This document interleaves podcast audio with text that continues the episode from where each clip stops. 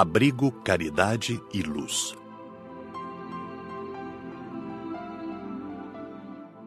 Postos de socorro Disse Raimundo. são locais em que os espíritos socorridos têm permanência transitória, são aparados e orientados, têm liberdade de escolher o caminho a seguir.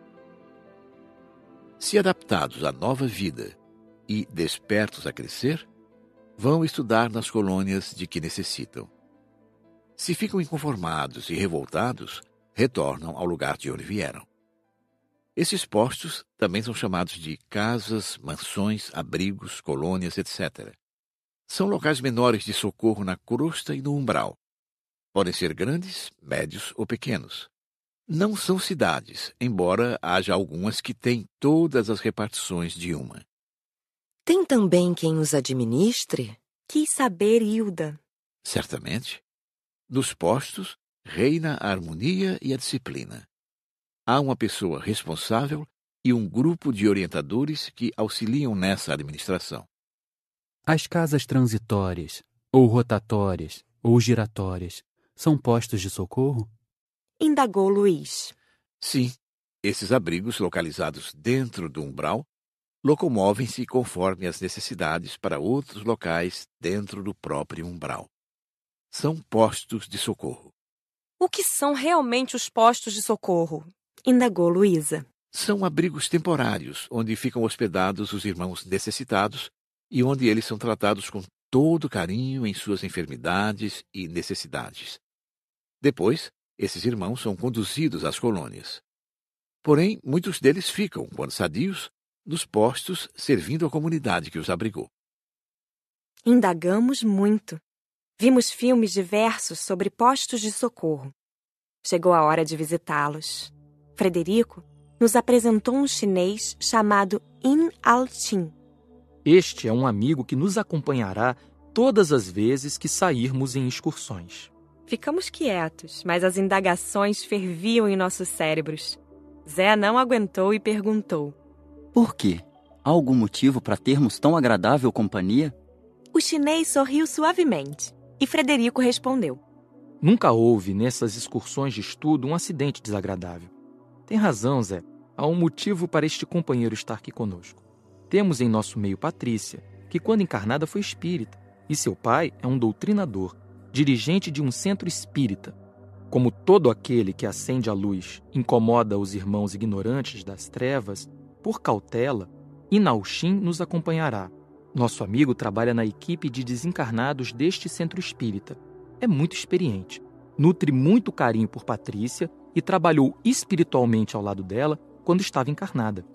Querendo vê-la sempre bem, fará companhia a ela e a nós todos nas excursões que serão para Patrícia as primeiras. A mãe de Patrícia teme represálias a ela pelo trabalho que seu pai faz. Ela pediu e, para tranquilizá-la, foi atendida por este amigo que fará parte de nossa equipe. Pensei, tomara que não fique como minha ama seca. In Altin sorriu de forma encantadora e disse: Espero não ser importuno. Meu objetivo é ajudar e aprender. Embora tenha vindo para estar perto de Flor Azul de Patrícia, quero ser amigo de todos. Fiquei vermelha. A turma gostou da ideia dele. Rodearam-no.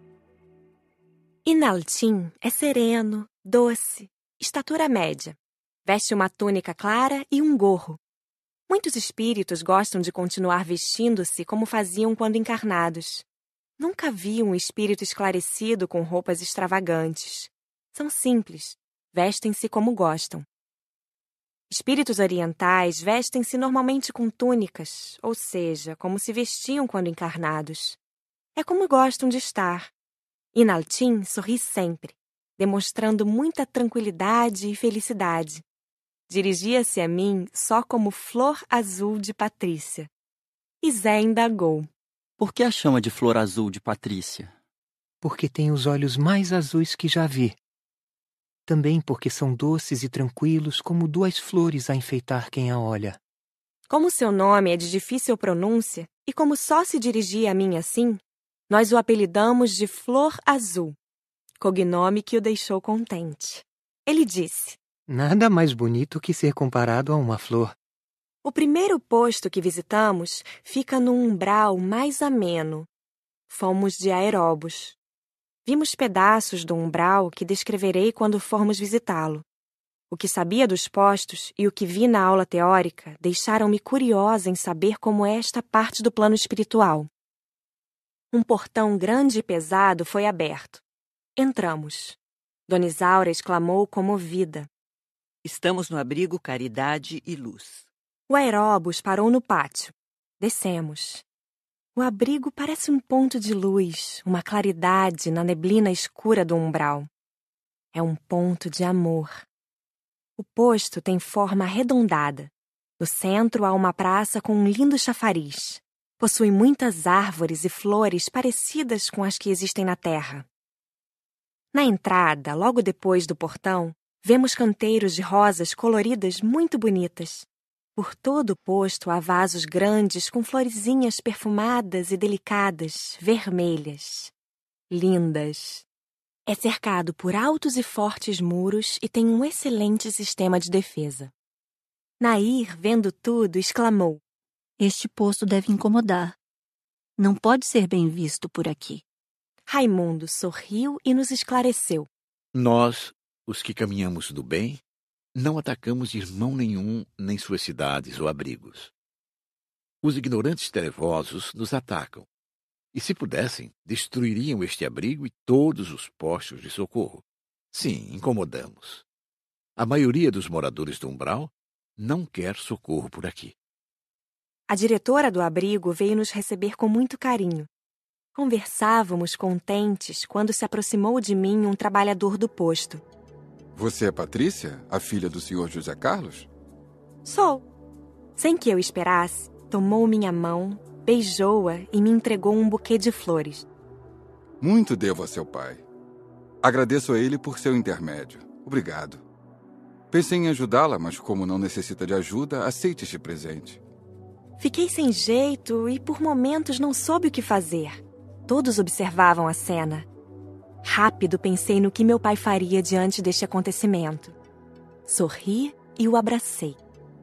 Que bom ver amigos aqui. Como está o senhor? Agora bem, graças a Deus. Trabalho aqui. Disse com orgulho. Isto devo a Deus e a seu pai.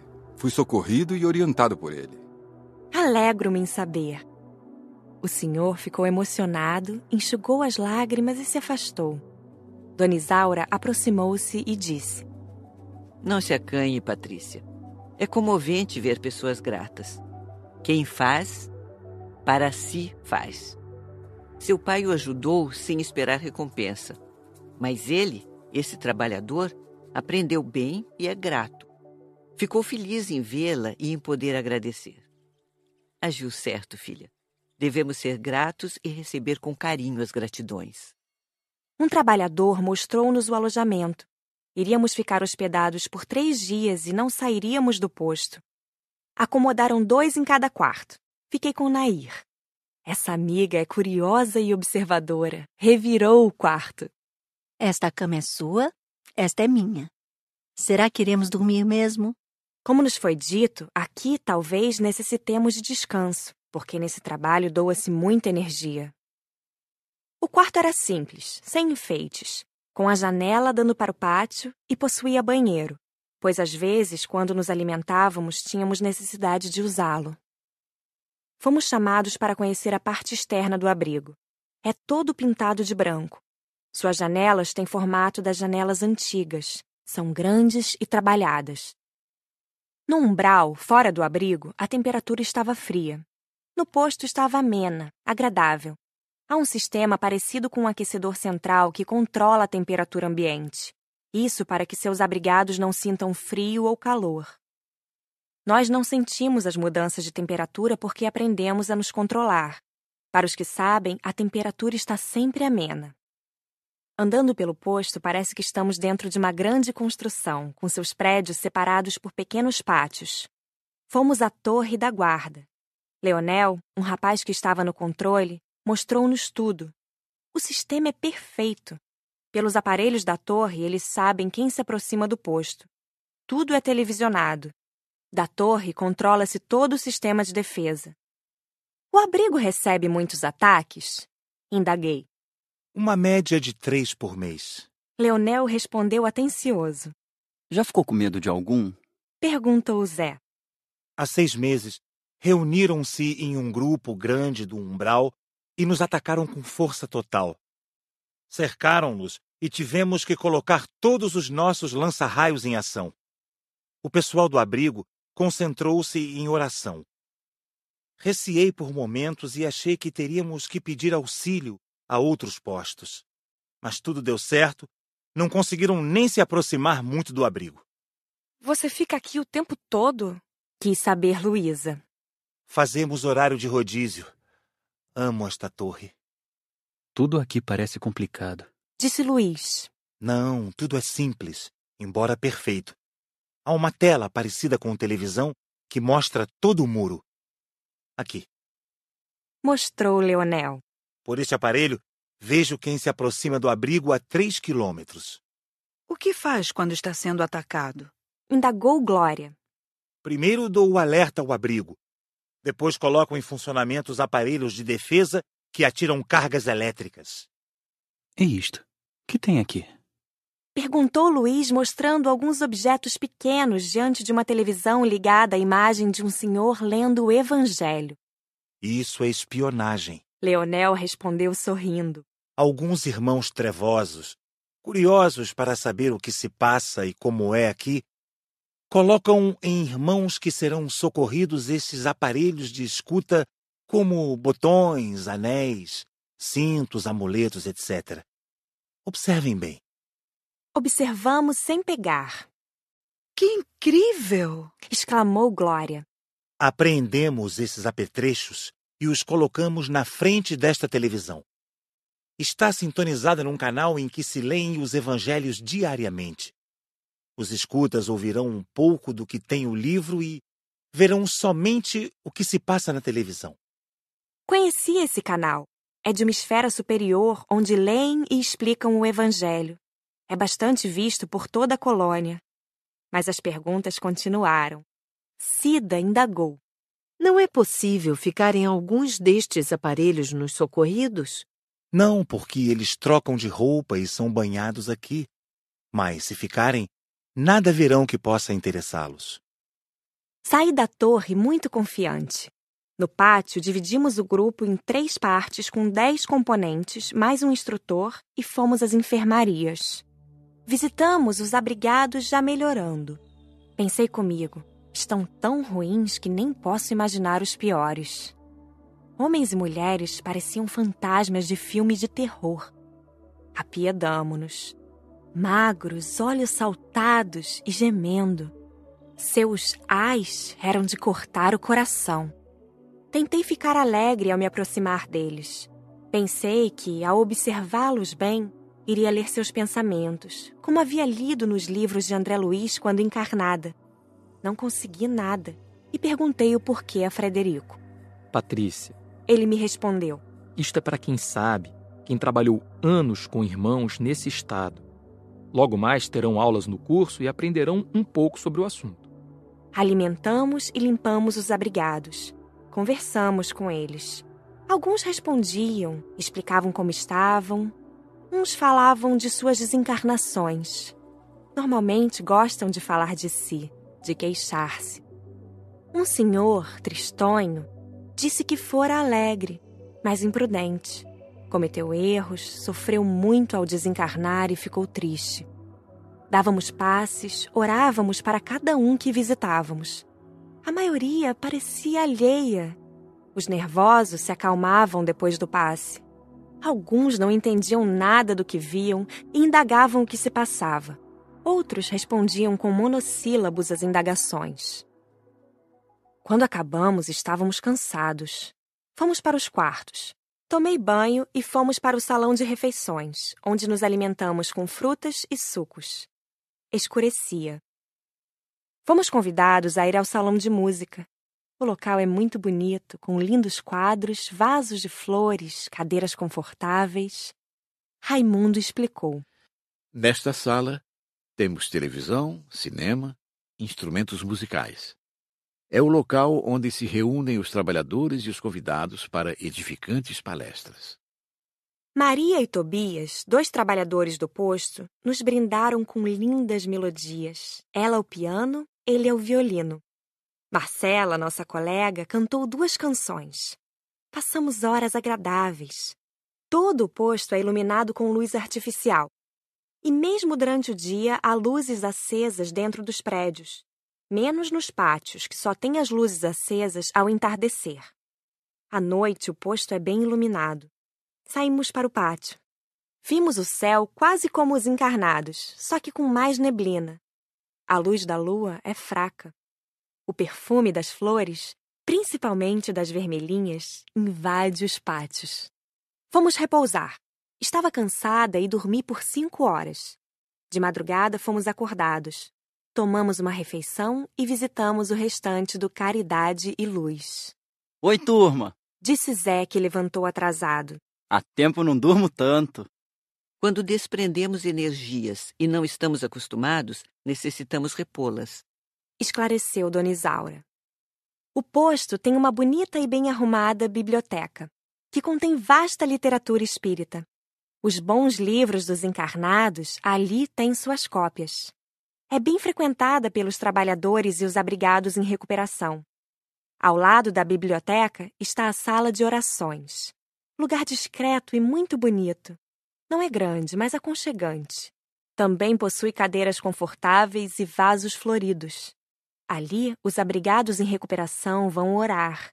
Os trabalhadores também gostam de frequentar a sala. É tranquila, tem muitos fluidos energéticos. Sente-se muita paz lá dentro. O amanhecer no posto é bonito. O sol aparece entre as nuvens, clareando os pátios e jardins. Fomos às enfermarias. Visitamos os irmãos que dormiam em pesadelos. Ah, como a colheita é obrigatória! Vendo-os, enchemo-nos de compaixão, pois sabíamos que todos ali estavam daquele modo por imprudência, por muitos erros. Passamos horas nas enfermarias. Ver tantos irmãos em sofrimento me entristeceu. Embora sabendo que nada é injusto, tivemos vontade de recuperar todos. Mas isso é impossível, pois a recuperação é lenta. Ajudamos poucos. Demos passes, acomodamos, demos água, fizemos círculos de orações. Só dois despertaram e foram levados para outra enfermaria.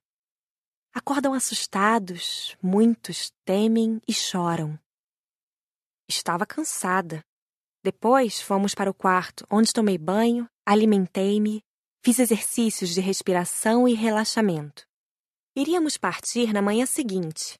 A turma se reuniria à noite para ver um filme e ouvir uma palestra. Pedi para descansar. Foram muitos os da turma que também pediram. Aqueles irmãos sofridos não me saíam do pensamento. Fiquei revendo tudo como num filme. Os instrutores permaneciam sempre conosco e eram os que mais trabalhavam. Estavam sempre prontos a nos esclarecer sobre qualquer dúvida. Flor Azul, sempre tranquilo, ajudava os enfermos com muito carinho. Depois de orar, Nair e eu fomos dormir. Dormir desencarnada é como adormecer encarnada. Quando se está encarnado, o corpo descansa. Desencarnado é o perispírito que descansa, e refazemos as energias. Logo depois deste curso, nunca mais dormi. É ótimo ter muito tempo. Acordei refeita. Partimos sem nos despedir porque voltaríamos outras vezes e ali ficaríamos hospedados enquanto visitássemos os postos da terra. Fomos de aeróbus até a crosta. Ver o sol sem neblina é bem mais agradável. Respiramos aliviados. Visitaríamos os postos de socorro existentes para os encarnados daquela região. Nas cidades da Terra há muitos postos de socorro pequenos, e assim também nos centros espíritas. Esses postos são verdadeiros pontos de amor e auxílio. Visitamo-los por horas. Ajudamos cuidando de seus enfermos e dos recentes encarnados. A maioria dos recentes encarnados socorridos fica nos postos por algum tempo. Depois, ou eles são levados para serem doutrinados nas reuniões dos centros espíritas, ou vão para outros locais e são transportados para postos maiores ou colônias. Os que ficam quase sempre passam de ajudados a ajudantes. Há sempre muitos trabalhadores e o trabalho é imenso. O movimento é grande. O responsável pelo posto fica só para atender as pessoas e os trabalhadores que têm problemas. Principalmente os postos dos centros espíritas estão sempre lotados. A maioria deles está localizada acima da construção material. Há sistema de defesa, porta ou portão, janelas com grades, enfermarias, sala de recepção, local de descanso para seus trabalhadores, às vezes salas de música e pequenas bibliotecas. Nair comentou comigo. Observe, Patrícia, que por onde passamos sempre há bons livros e muitos exemplares do Evangelho e do Evangelho segundo o Espiritismo. Não se instrui quem não quer, respondi. Vocês sabem quantos cristãos, ou que se dizem cristãos, têm uma religião e não conhecem o Evangelho? Ivo nos indagou. Devem ser muitos. Não conhecem e nem seguem, a notar pelos muitos socorridos. Respondi. É pena, exclamou Ivo. O Evangelho não ser lido e vivido. Estávamos num posto, todos atarefados, quando escutamos Cida gritar. Levei tamanho susto que fiquei parada por segundos. Depois corri também. Cida estava na sala da frente, a de curativos. Frederico veio tão depressa que trombou com Flor Azul. Calma, Cida. O que houve? Indagou Frederico. Entrou um homem aqui, roubou um esparadrapo e saiu correndo. Ufa! Frederico exclamou aliviado. Acho que gritei à toa. Disse Cida, sem graça. À toa e escandalosamente, Cida. Disse Dona Isaura carinhosamente. Não precisava fazer a gritaria. Peço-lhes desculpas, disse Cida. O irmão que pegou o esparadrapo não passará pelo portão, só se o porteiro deixar. E muitas vezes deixa. Ele entrou aqui querendo objetos para fazer um curativo, às vezes nele ou em companheiros. Pela terra, ao redor dos postos, estão sempre muitos irmãos a vagar ficam a vampirizar os encarnados. Muitos vampirizam alcoólatras e se metem em brigas. Às vezes, vêm aqui para fazer curativos, mas sabem que escutarão algumas verdades que incomodam. Assim, preferem nos roubar. Explicou atenciosamente um atendente do posto que finalizou bem-humorado. Espero que o susto tenha passado. Vocês recebem muitos ataques? Ivo perguntou. Não muitos. São mais ataques de irmãos querendo se divertir. Mas como nossos raios elétricos são fortes e lhes dão a impressão de morte, dificilmente nos atacam. Como esse homem entrou aqui? Luísa indagou curiosa. É conhecido do porteiro e nosso. Pediu ao porteiro que fosse atendido, e ele o deixou entrar e também sair, sem problemas. Os que vagam, em sua maioria, costumam nos pedir coisas, como remédios e alimentos, e é raro nos furtarem. Este, hoje, resolveu fazê-lo. José de Arimateia, o nosso distraído Zé, exclamou alto. Já sei por que usamos uniformes. É para não sermos confundidos com os demais birutas. O susto passou. Voltamos às tarefas. Já era noite alta quando regressamos ao Caridade e Luz para o merecido descanso. Em dois dias fizemos essas visitas e descansamos no abrigo. Foram muito proveitosas as excursões. Gostei muito desses postos de auxílio entre os encarnados. São realmente de muita ajuda, onde a caridade é verdadeiramente aplicada.